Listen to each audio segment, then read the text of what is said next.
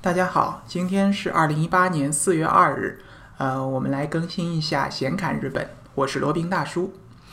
今天呢，就像标题一样，呃，我想讲一下关于日本的美食。说到日本的美食呢，大家可能都有一个印象，它的做工非常非常的精致，呃，它的味道也非常的好。然后也有各种各样的日式料理，种类繁多，让人看花了眼睛。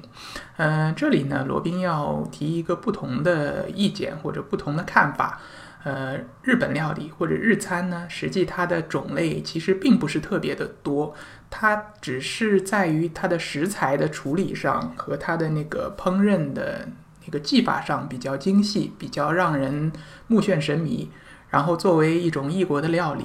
我们看到可能也会比较惊艳一点。实际上呢，若是论它这个菜肴的呃丰富多彩的程度，它是远远比不上中餐的。中餐有那个四大菜系还是五大菜系，然后各个地方的这种呃烧制的这种方式还有口味都是完全不一样的，各有特色。日本呢，其实呃吃的也就只有那几样，当然都非常好吃了。呃，以罗宾本身吃过的这些经验来看，就简单讲一讲。一个是这个炸猪排或者炸猪排盖饭，还有一个就是那种牛肉饭，就是我们平常在十七家还有那种日式快餐店里面吃过的那种牛肉盖饭，还有一大种就是拉面啦。嗯，还有就是日本人比较喜欢吃的，嗯，我们中国人可能感觉一般的叫天妇罗。所谓天妇罗，就是把那种虾或者蔬菜，呃，用这个面裹起来，然后油炸的一种食品。然后还有就是寿司啦，就我们听说过很多的什么寿司之神呐，什么呃，连续几十年只做寿司啦。还有呢，就是刺身啦，就是各种各样的生鱼片，呃。这样的，还有就是主物，就是包括火锅，包括寿喜锅，包括其他的各种锅，那差不多就那么几种。那所以在日本，如果是待的时间不长，比如说两三周时间还好；如果待的更长的时间，比如说一个月、两个月。那真的有可能会吃的有些厌烦，因为吃来吃去就是这点选择。你要么就选择那种什么麦当劳、肯德基这样的快餐，要么就只有这些选择。曾经在北海道罗宾，呃，因为找不到合适的饭店，可能吃了好多回炸猪排盖饭，然后到后来的时候吃炸猪排都吃腻了，实在是不想吃了，后来就只能吃一点那个拉面啊、乌冬面啊什么的，填填肚子。好，那今天就讲一下这个罗宾吃过的这些呃食物当中印象比较深的一些吧。第一个就讲一讲炸猪排，炸猪排日文里面叫 tongkatsu，嗯，就是一整块猪排，和中中国做的猪排其实呃。大同小异了，就一整块猪排，然后把它敲松，然后在外面裹上这个面粉，然后放油锅里炸。炸出来以后呢，是那种金黄金黄的颜色，然后好大的一块，蘸上酱吃。嗯，这个初次吃呢，还是味道还是非常的惊艳的。记得第一次到日本，然后吃那个炸猪排饭，呃，好大一块猪排，然后他给你配上一个酱料，然后还给你一些芝麻，然后给你一个小的那个小的那个小木棒，然后。把那个芝麻磨碎了以后倒进那个酱料里面，然后蘸着炸猪排吃，哇，味道非常的松脆，非常的嫩滑。它就是外面脆，里面嫩，然后配上那种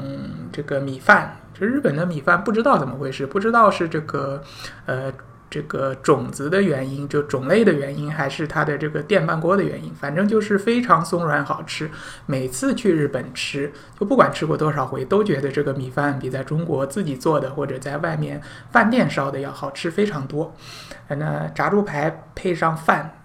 是一个非常经济实惠的选择，一般也不会太贵。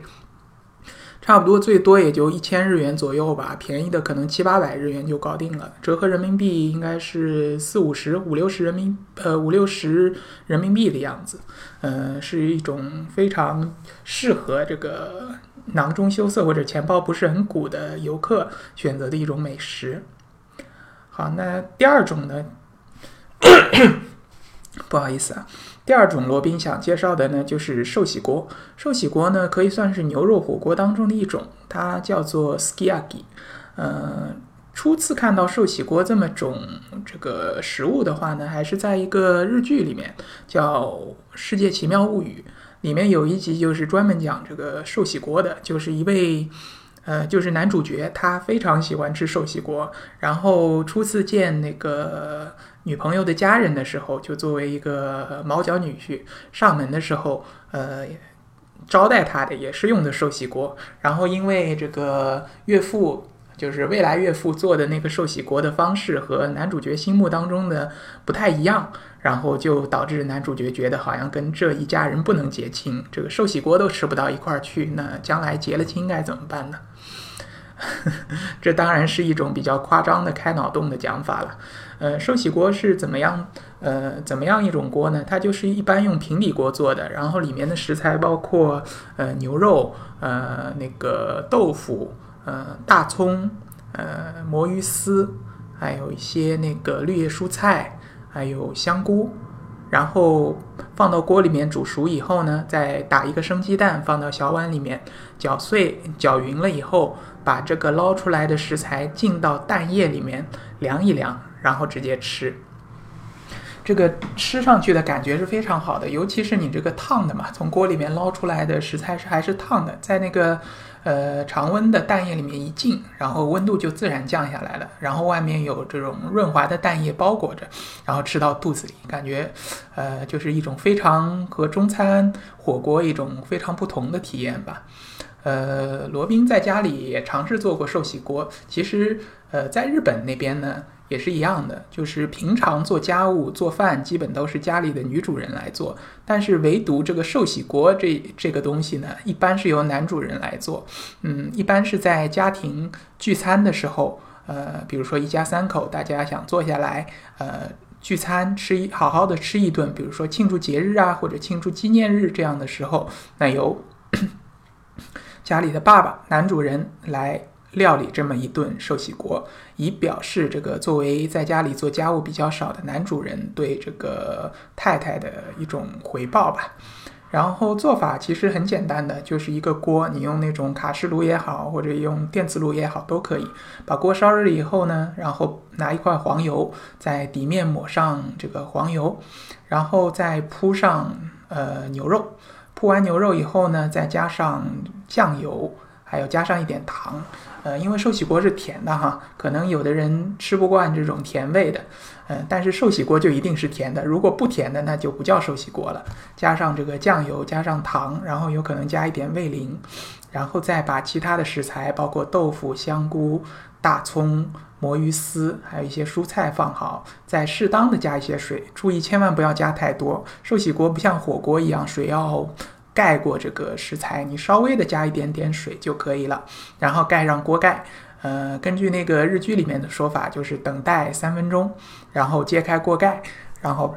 嗯，然后就可以吃了。呃，一家人都吃的非常的。热火，然后这个边煮边吃，呃，也是非常的方便。做菜，呃，做这个锅的时间也不长，包括准备食材，包括这个烹煮，总共加起来不超过半个小时，也挺简单的，比较适合这种不大做家务的男主人来做。呃，罗宾和太太对寿喜锅都是挺喜爱的。以前经常在外面吃呢，也会时不时的到这个，呃，这个日式的这种居酒屋啊，或者说日餐店呐里面去吃一下这个寿喜锅，回味一下。但是在这个中国这边，最主要的问题是这种生吃的鸡蛋比较难找。但是幸好有了这个淘宝啊，有了京东啊这些，在网上买就比较方便一点了。